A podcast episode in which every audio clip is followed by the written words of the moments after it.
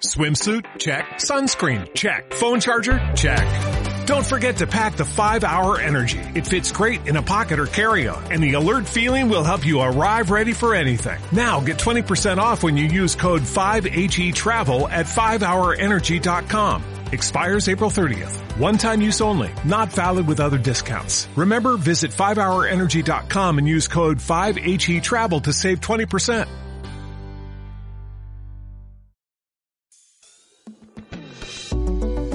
El pasado 10 de diciembre de 2019 en los cines Palafox de Madrid, desde The Objective presentamos la segunda edición de The Objective Live Podcast, Café Vienes con Miguel Ángel Quintana Paz. El filósofo y profesor Miguel Ángel Quintana Paz entrevistaba en esta ocasión a una de las personalidades políticas más relevantes de la actualidad en España, el líder de Vox, Santiago Abascal. El político, que ha logrado contra todo pronóstico levantar un partido minoritario hasta elevarlo a la tercera fuerza del Congreso, habla sobre la vida y la filosofía desde su perspectiva más personal. A continuación, te dejamos con la conversación grabada en directo entre ambos. Hola a todos, estamos ya en nuestra segunda edición de este Café Viena. Es un espacio donde queremos charlar, simplemente como se charla en cualquier café de Viena y como se charlaba, especialmente en esos cafés de Viena maravillosos que congregaban a, lo más granado de, la ciudad y probablemente del mundo eh, a, finales del siglo XIX, principios del XX. Bueno, pues esos cafés vieneses los hemos intentado, los estamos intentando y yo creo que lo estamos consiguiendo traer aquí, a Madrid, a, España. Eh, en estos principios del siglo XXI. Charlas con unas gotas en nuestro café de filosofía siempre.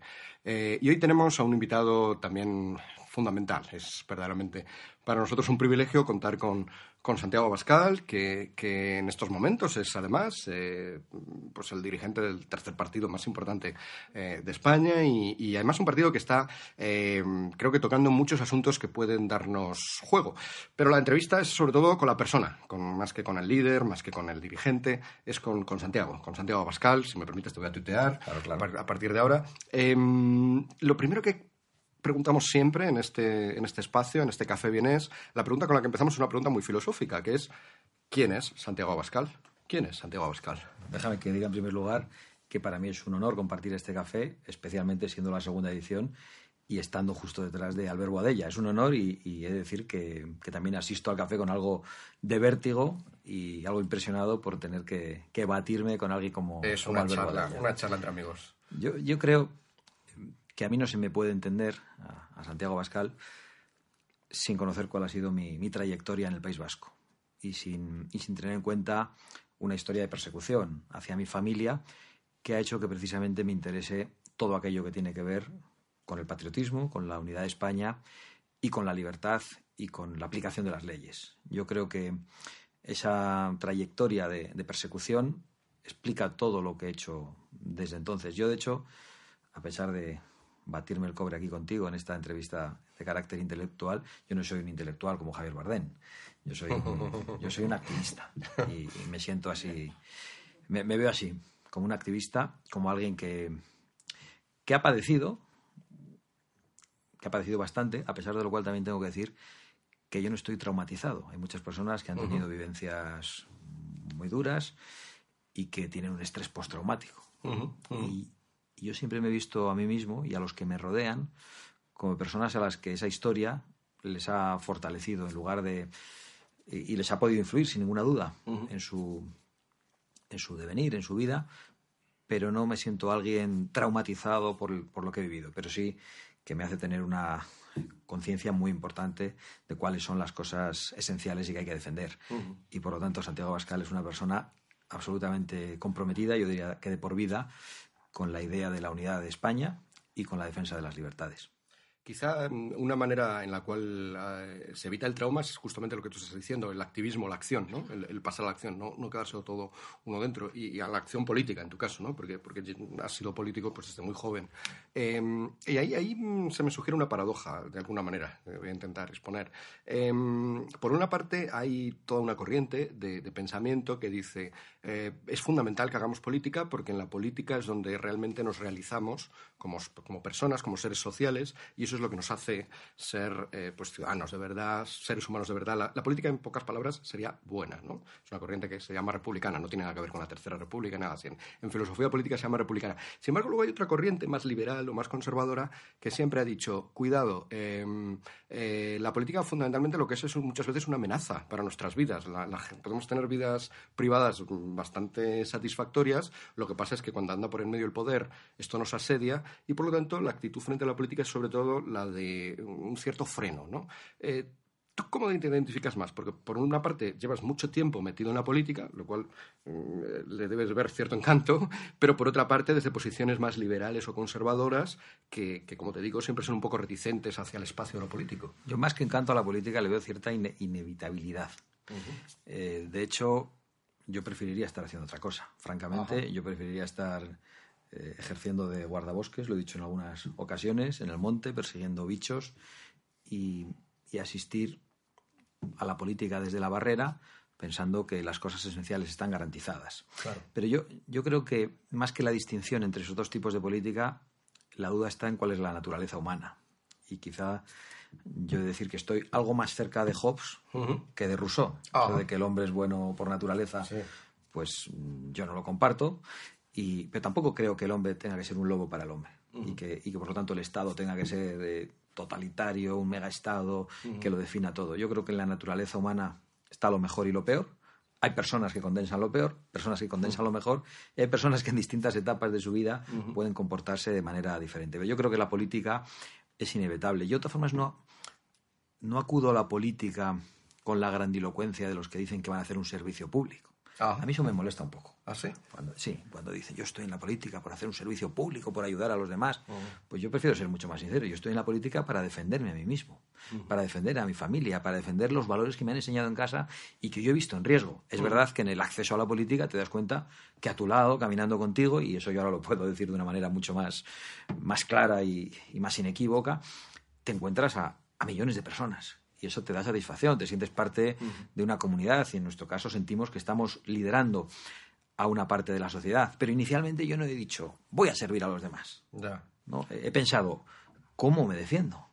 Y el modo de defenderme era el compromiso político, el activismo político. De hecho, el servicio a los demás estaría un poco en todas las profesiones, ¿no? O sea, ya seas panadero, kiosquero, cervecero, cualquiera de ellos sirve a los demás. Sí, pero inicialmente uno lo hace y dice, bueno, ¿cómo doy de comer a mis hijos? Entiendo, ¿no? En este caso tú te has visto en esa Claro, y luego dice, y además disfruta con, con, su trabajo, fabuloso. Y además eh, te das cuenta de que, que haces un buen pan y, que, y, que, te lo agradecen y te sientes útil para la sociedad. Bueno, pues yo voy a la política de una manera bastante similar. Eh, eh, ese asunto que está ahí un poco, lo has mencionado en tus dos respuestas, eh, siempre ondeando, es el asunto de, la, patria, ¿no? de, la, nación, de, España, pongámosle el nombre que queramos. Em, hay una reflexión muy interesante sobre la patria, porque es un concepto que, por una parte, se, denuestra mm, absolutamente desde una perspectiva ética, sería algo tan absurdo como privilegiar o preferir a algunos seres humanos antes que a otros por el mero azar de que estás dentro de unas fronteras o que compartes un DNI, y eso, pues en principio parece arbitrario y tendríamos que, querer a toda la humanidad igual y todo eso. Hay otra mm, corriente, sin embargo, y, no menos sólida, que ha puesto de manifiesto que, bueno, que, el compromiso con, tu, con la patria, es, con tu propia, el patriotismo, en pocas palabras, eh, es fundamental pues para eso, porque son los vínculos más cercanos que tienes y esos vínculos de alguna manera eh, importan más. Los seres humanos no, igual que tenemos gente que son familiares nuestros y tenemos que tener amigos, pues tenemos vínculos distintos y es importante pues esos vínculos reflejarlos en la acción política. ¿Tú cómo ves todo esto de la patria? Porque ha sido un concepto, yo creo que lo primero que he dicho, la patria ha denostado el patriotismo, más que la patria, el patriotismo. El patriotismo durante mucho tiempo en España como que ha estado capítulo disminuido, un poco mal visto. Ahora, sin embargo, quizás las cosas están cambiando. ¿Cuál es tu visión de esto? Bueno, yo creo que no es absurdo privilegiar desde el concepto del, amor personal, el amor que uno dedica a los demás, a los que tienes más cerca. Al contrario, lo verdaderamente extraño es querer más a la madre del vecino que a tu propia madre. y, y, yo creo que nos han hablado, y yo lo he mencionado mucho durante esta campaña, ¿no? nuestras abuelas, la caridad bien entendida. Eso de que la caridad bien entendida empieza por uno mismo. Pues yo creo que empieza por uno mismo, continúa por nuestros familiares más cercanos, por nuestra vecindad, por nuestra comunidad en un sentido más amplio. Y yo, por lo tanto, veo la patria la comunidad como algo totalmente natural. Y el patriotismo, por lo tanto, lo veo como una virtud cívica y también como un sentimiento natural del, del alma humana, como algo verdaderamente lógico. A mí, de hecho, lo que me sorprende es lo contrario. La que gente yo veo falta. como algo absurdo es la gente que dice, bueno, también hay gente que no quiere a su familia, porque le ha tocado vivir una familia que no le ha, que no le ha tratado bien, que no le ha cuidado, o, pa- la- o a la que no está agradecido, aunque sea de manera injusta, ¿no? Y yo creo que algunas personas pues viven su relación con la patria de la misma manera. Y a mí me parece una manera triste de vivir, alejado de tu propia familia, alejado de tu propia patria. Eso no significa para mí que lo nuestro sea lo mejor. Aunque bueno, creo que, que los españoles podemos estar muy orgullosos de cómo vivimos, de lo que España ha sido en el pasado, más allá de la leyenda negra con la que se nos ha querido lastrar permanentemente, y también muy satisfechos, más allá de lo que durante estos días vemos en las televisiones y vemos en la política, muy satisfechos de lo que es nuestra sociedad, en términos comparativos con otras sociedades. No hay más que mirar eh, África, más que mirar Asia, más que mirar otras civilizaciones, si podemos llamarlas así, porque yo creo que algunas están más cerca de la barbarie que de la civilización, y yo creo que en ese sentido los españoles somos privilegiados y que tenemos muchos motivos para sentirnos orgullosos y satisfechos del lugar en el que hemos nacido y de quiénes son nuestros compatriotas. Sí, se utiliza a veces esta cita del doctor Johnson, esta idea de, que el patriotismo es el último refugio de los eh, granujas o de los canallas, depende de la traducción. Eh, claro, pero, pero lo que se olvida de esa cita es que es un refugio porque es un lugar eh, bueno. Es decir, la gente no se refugia, los canallas no se refugian en un sitio que muestre su canallada, muestre, se refugian en un sitio positivo y se olvida que el propio George Johnson escribió luego un libro sobre el patriotismo, el llamado así El Patriota, ¿no? Entonces, eh, el- esto conecta también muy bien con otro tema que hoy está en todas partes, que sería la cuestión de la, de la globalización. ¿no? Yo, yo, perdona, Sí, en relación sí, sí. con Johnson, yo entendí siempre mal la cita de Johnson. Pensaba que era un ataque al patriotismo. Y hasta que llegué a pensar también que efectivamente hay personas que utilizan el, el patriotismo como último refugio. No hay más que ver Jordi Pujol o las personas que se han corrompido, que han robado su propia sociedad y que se han envuelto detrás de alguna bandera. Eso es real, eso no es mentira. Pero yo creo que, por otro lado, la mayor parte de la gente que ama su patria lo hace con la mejor de las voluntades y, y queriendo ayudar a los demás, y queriendo aportar algo. Sí, como, bueno, es que todo lo bueno se ha corrompido por parte de alguien, ¿no? O sea, que, está sujeto a ello. Esa es la idea de corromper algo bueno que baje hacia, hacia algo. Eh, te conectaba esto con la cuestión de la globalización, que sería como la otra cara, ¿no? El, parecía hace no muchos tiempo, hace pocos años, parecía que estábamos en un proceso en el cual la globalización, más que buena o mala, era inevitable. O sea, em, el mundo cada vez iba a estar más globalizado, cada vez iban a tener menos importancia las patrias, los estados-nación. Eh, bueno, esto mm, hoy ya hay poca gente que lo defienda. ¿no? Se, defendió de manera mm, eh, muy potente justo cuando cayó el muro de Berlín y, pues es famosa la frase de Fukuyama de que estamos en el fin de la historia, que se entiende mal, para empezar porque parece que está hablando del fin del mundo. No, está simplemente diciendo que ya no va a haber eh, alternativas ideológicas y que todos vamos hacia lo mismo, hacia una especie de mucho mundo cosmopolita, democrático, liberal, más o menos así calmado, una cosa como muy muy- gris, porque en el fondo todos estaríamos un poco en lo mismo. Parece que esto ya no es así. Los países, la globalización genera a menudo desigualdades dentro de los países ricos. Hay culturas o civilizaciones o, o imperios enteros que pasan de la globalización, China, Rusia, no digamos el Islam. Eh, y bueno, hay fenómenos políticos, mm, el Brexit, la elección de Trump en Estados Unidos, que parece que ponen otra vez de actualidad el Estado-nación. Por lo tanto, parece que esta idea de que íbamos hacia allí inevitablemente se ha roto y por lo tanto vuelve a ser pertinente la pregunta. ¿Está bien o está mal la globalización?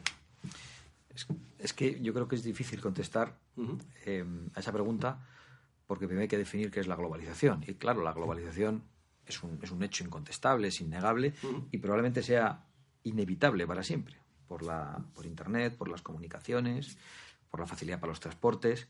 Pero una cosa es la globalización, que lleva al cosmopolitismo, y otra cosa es el cosmopolitismo soberbio y el globalismo. Es decir, la globalización como ideología política que quiere terminar con las soberanías. Es evidente que vamos a seguir viviendo en un mundo intercon- interconectado y vamos a tener grandes facilidades para viajar, bueno, salvo que en algunos lugares ya sea imposible porque las libertades sean destruidas y, y los extranjeros no sean recibidos ni como turistas. Y también asistimos a un mundo muy convulso.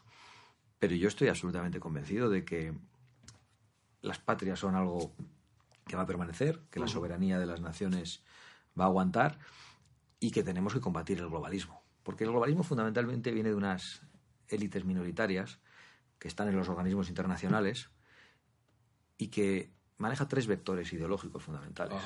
Uno es el multiculturalismo, otro sería eh, la ideología de género y otro es el, cambio climático. Es una especie de, nueva religión mundial, absolutamente necesaria para construir también una gran soberanía mundial, con su propio concepto del pecado y con su concepto de la salvación, y nosotros estamos absolutamente en contra de eso. Es curioso, ¿no? Porque eso es lo que explica que Bildu está dentro del sistema y yo estoy fuera.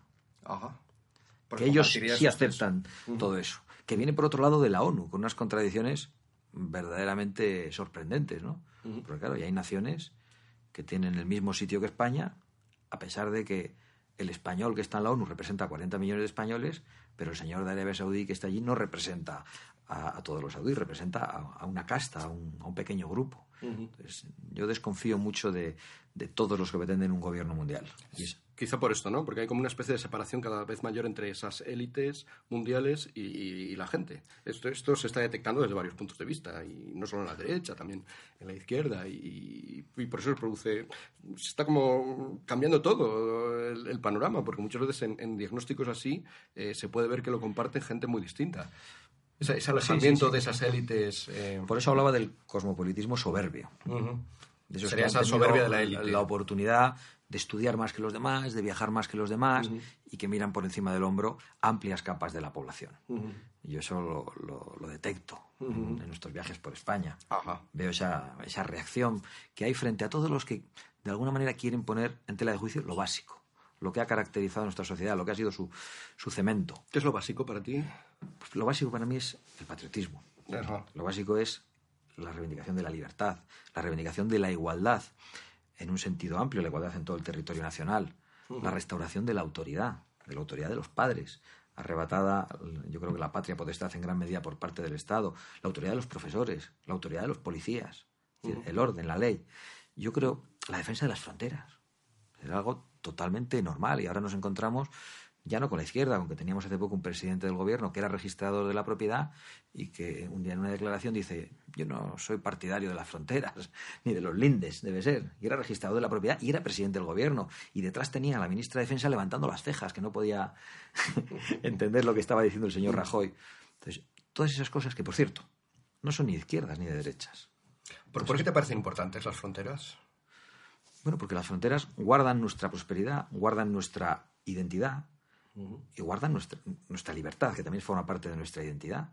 Si no existieran fronteras, ¿cómo podríamos garantizar a nuestros hijos su legado? no, estaríamos en la ley de la selva de nuevo. Los que no creen en las fronteras son pues los que los que creen en Rousseau y que creen que el hombre es bueno por naturaleza y que y que todo funcionaría perfectamente sin ningún tipo de orden. Y porque las fronteras son un producto de, la historia también. Yo a veces cuando escucho eso de que España es un proyecto, no, España no es un proyecto. España es una realidad histórica innegable que puede tener muchos proyectos y algunos serán contradictorios. Sí, el, bueno, de hecho en esos espacios acotados por fronteras en las naciones es donde hasta ahora hemos conseguido cierta igualdad, cierta libertad. ¿no? La experiencia del Estado-Nación a veces se nos olvida que ha sido exitosa en conseguir eso. Eh, el gran Estado del mundo no sabemos si tendría eso o no, como estás diciendo. ¿no? probable, Yo creo es que probable que no. No lo tendría, porque vemos qué tipo de, ideologías totalitarias o cosmovisiones religiosas eh, muy apoyadas en, grandes partes de, la Tierra. ¿no? y, por otro lado, yo sé que algunos dicen que esto es abordarlo de una manera simplista, pero yo creo que España es propiedad privada de los españoles. Porque lo ha dicho la historia, porque lo ha consagrado nuestra Constitución, y los españoles son los que deciden quién entra, quién no entra, en qué condiciones. Digo los españoles o los norteamericanos que lo hacen. Además, dicen cuántos pueden entrar cada año, en qué condiciones, para qué trabajos, y Canadá especialmente, gobernada por los progres. ¿Y por qué los españoles no tenemos derecho a decir lo mismo? Y digo que es abordarlo de una manera simplista porque cuando hablo de la propiedad privada, porque yo lo comparo con, nuestra propiedad privada, con nuestra casa, donde nosotros decidimos a quién invitamos y en qué condiciones entra a nuestro salón, si hay que descalzarse como en casa de Sánchez Dragó cuando te invita porque hay que quitarse los zapatos, o, si te dejan entrar con las botas y ponerlas encima de la mesa. Pero eso lo decide el legítimo propietario de la casa y yo creo que los españoles somos los legítimos propietarios de España. Y eso no significa que nos encerremos, porque España no ha sido una nación que se haya encerrado, España es una nación tolerante, España es una nación abierta. Eh, a veces eh, se nos llama racistas, ¿no? A nosotros o a, los españoles que dicen estas cosas. Y España está muy lejos del racismo. Yo creo que ha estado muy lejos de nuestra historia, incluso como imperio. Yo creo que es el único que se pregunta por la legitimidad de lo que está haciendo. Por el, por el derecho a la conquista si existe y después por los deberes inherentes a la misma. Y se dice, no, no, tienen los mismos derechos que nosotros y hay que darles lo mejor que tenemos, que en aquel momento era la fe. Y, yo creo que por eso cuando, cuando a veces a nosotros nos llaman racistas, digo, no, ser racista es ser profundamente antiespañol. No puede estar más en contra de, de lo que nos ha caracterizado a lo largo de la historia muchas reflexiones sobre este asunto, por ejemplo, las hacía un filósofo que, tú conociste muy bien y con, el cual colaboraste en, esto que dices que te gusta, en la, acción, que es Gustavo Bueno, ¿no? Es, eh, uno de los que, eh, bueno, sin duda es una de las grandes figuras del siglo XX. Para nosotros, con él colaboraste, bueno, fundasteis juntos la Fundación para la Defensa de la Nación Española. ¿Qué aprendiste sobre todo de, de Gustavo Bueno? ¿Qué te parece más interesante de su enorme legado? Pues yo decir que no me he leído la obra de Gustavo Bueno. Yo he tenido con él un trato casi político como, como activista.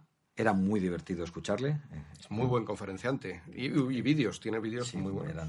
a, veces uno se perdía, lógicamente, porque hablaba hora y media y lo que uno conseguía aprender de todo lo que estaba diciendo era más bien poco. Yo me he leído España no es un mito de Gustavo Bueno y a mí me ha gustado la beligerancia con la que, con la que él defiende la nación. Y sobre todo esa posición que tenía respecto a los nacionalistas. Decían, ustedes siéntanse como quieran. Que este no es un problema de sentimientos, ¿no? Era, esa, ese acercamiento materialista al, debate sentimentaloide que hay en España. Y decía, yo me siento registrado de la propiedad, pero no soy. Siempre decía eso. Y usted se sentirá solo catalán, pero no es solo catalán, es también español. Cuando siéntase usted lo que quiera, pero no nos dé no nos dé la murga. Y a mí me parece que eso es a veces esa reflexión tan simple que entiende todo el mundo es esencial para saber dónde estamos y qué respuestas hay que darles. Ah, no solo Gustavo, bueno, en, aquella fundación, que por cierto estaba Amando de Miguel, estaba Fernando García de Cortázar, todos con diferentes perspectivas, pero he tenido la fortuna de, colaborar con ellos de alguna manera, pero sí, sí que voy a hacer una reflexión sobre por qué la fundamos. Había en, aquellos años, como... Em, Estamos hablando del 2000... Año 2006.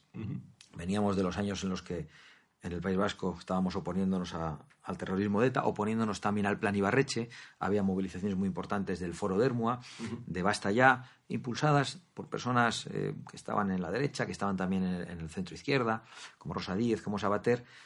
Pero había, había cierta cojera en la respuesta al separatismo. Porque estaba muy claro que frente a los asesinatos defendíamos las libertades y el derecho a la vida de las víctimas. Y estaba muy claro que frente al desafío eh, separatista de Ibarreche se defendía la Constitución. Pero parece que, que solo se podía defender el patriotismo constitucional, que no se podía hablar de patriotismo sin más. Y por eso decidimos fundar lo que llamamos la Fundación para la Defensa de, la Nación Española, para tratar de recuperar la, idea del patriotismo sano, natural, templado, no un patriotismo estridente, pero un patriotismo que no había que disfrazar, que descafeinar, diciendo que era el de las leyes. a mí me gusta conducir, no me gusta el código de circulación. a mí me gusta España, no necesariamente la Constitución.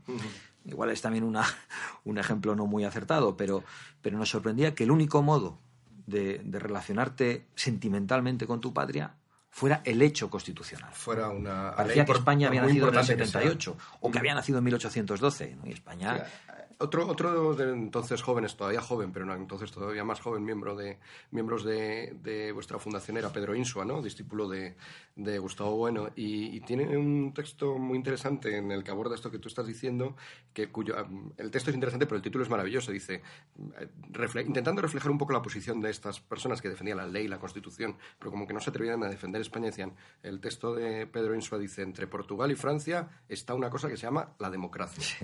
Parecía que había que defender la democracia democracia o la Constitución, pero no se podía. Eh, ahora han cambiado, yo creo, tanto Rosadís como Fernando Sabater, pero en aquel momento sí que parece que tenía que ser todo como muy eh, poco vinculado a, la realidad nacional. ¿no? Y, ¿no? y no estoy criticándolo, porque yo puedo entender que aquello permitió sumar a personas que, no pensábamos exactamente igual. Y ciertamente la Constitución era un punto de encuentro. no, no, hago una crítica frontal a, su planteamiento, pero sí creo que, que cojeaba, que realmente Y a lo mejor restaba que depende- fortaleza a España. Y, y que depende del momento histórico, ¿no? A lo mejor en aquel momento estaba bien, a lo mejor ahora, como hemos tenido cosas como un golpe hace dos años, etcétera, pues a lo mejor ya hay que ir avanzando. Bueno, como las ideologías. Por eso huyo un poco de las etiquetas y de, Ajá, y de las ajá. ideologías. Tampoco se pueden estancar, quieres decir. Claro, yo creo que bueno, pues puede haber un modelo que sirve para un país y para un momento determinado. Pues, eh, no sé si, no sé, lo digo con dudas porque no, no lo conozco a fondo. Si lo que hizo Margaret Thatcher pues fue adecuado para la Inglaterra de esos años. Claro. Pero ese no es el modelo que quizá nos sirva para España en estos momentos. Claro. Yo creo que la, la ideología lleva al sectarismo. Y yo en ese sentido también me acerco a la política en el terreno de, de lo práctico, de lo que creo que está en el sentido común y huyendo un poco de esas etiquetas que, que son muy reduccionistas. ¿Algún otro pensador, algún otro pensamiento de la, en la historia de España que te haya parecido interesante? Antes hablabas en contra de la idea de, de España como proyecto, no sé si Ortega, no sé si Unamuno, ahora que está otra vez de moda, ¿alguna otra? Bueno, yo he de decir que el problema de la política y del activismo es que te da muy poco tiempo para leer. Y leía mucho más en, en la universidad cuando iba eh, en el tren, más, más que estudiando, va, o lo que me decían que tenía que leer los profesores, los libros que iba comprando, paraba en alguna librería de Bilbao, siempre andaba comprando libros, el poco dinero que me daba mi padre de paga lo utilizaba para, para eso. Y, y luego, pues tener tantos hijos y dedicarte a la política te lleva a una especie de hiperactividad que no te deja leer todo lo que, todo lo que me gustaría y todo lo que debería. Pero me parece interesante Unamuno. Ortega, desde cierta perspectiva, prefiero, prefiero a Unamuno, la verdad. Ajá. Ramiro de, de Maeztu con, con la hispanidad me parece uno de los pensadores más importantes. Bueno, pues eh, la última, así como la primera pregunta con la que empezamos nuestro pequeño café bien es, siempre la misma, la última también lo es. La última siempre os planteo lo mismo. Y en este caso os planteo un dilema que aparece en la República de Platón. El Platón se, se imagina que un pastor eh, que se llama Giges se ha encontrado un anillo que cuando se lo pone le vuelve invisible. Eh, esto Platón lo utiliza para ponerlo de ejemplo de que, evidentemente, el pastor este, pues Giges, cuando se lo pone, pues hace todo tipo de canalladas y de perrerías. Eh, lo utiliza en realidad un personaje suyo, Glaucón, pues para poner de manifiesto un poco lo que tú decías antes, ¿no? Es como el defensor de que eh, el ser humano es intrínsecamente malo. Bueno, luego el diálogo sigue y otro defiende que no es tanto y tal. Mm, mi pregunta es mucho más personal. no es qué pensarías que haría la gente, sino qué harías tú. ¿Qué harías tú si por azar te encontraras con el anillo de Giges que te vuelve invisible? ¿Qué sería lo primero que harías? Seguramente muchas El cosas. problema es que para mí no existe ese dilema, porque yo, yo tengo fe Ajá. y Dios es omnisciente Ajá, y siempre nos ajá, ve. Y yo creo que, que la fe para muchas personas Sí. es también un freno moral. Ujú, El pensar que hay un, un ser superior ujú. pues hace que, que seamos mejores. Claro. No digo que los que no tengan fe no lo sean. Que no se Pero nunca estás realmente en un... No existe de verdad ese anillo. Yo, no claro, yo no, yo, no, yo no creo en eso. No yo creo crees. que, yo creo Que que puede. sie- siempre nos ven. Es, es una de las soluciones, es una de las soluciones que se, tra- que se trabajan en- a partir del dilema de Platón. Pues muchas gracias, Santiago. Eh, con esto hemos terminado y nada, remitimos a, le damos las gracias también al público, por supuesto, Sí. y remitimos hacia nuestra tercera edición, que será dentro de un mes. Ha sido un placer. Muchísimas gracias.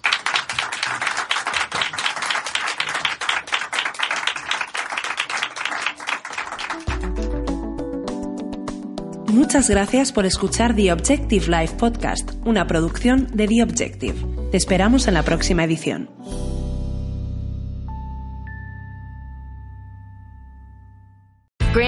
University makes earning your degree possible with over 130 academic programs for traditional campus students with more than 80 bachelor's programs offered online. GCU provides you with the personal support you need from complimentary unofficial transcript evaluations within 24 business hours to scholarships, academic support, and your GCU graduation team led by your own university counselor. Find your purpose at GCU. Private, Christian, affordable. Visit gcu.edu.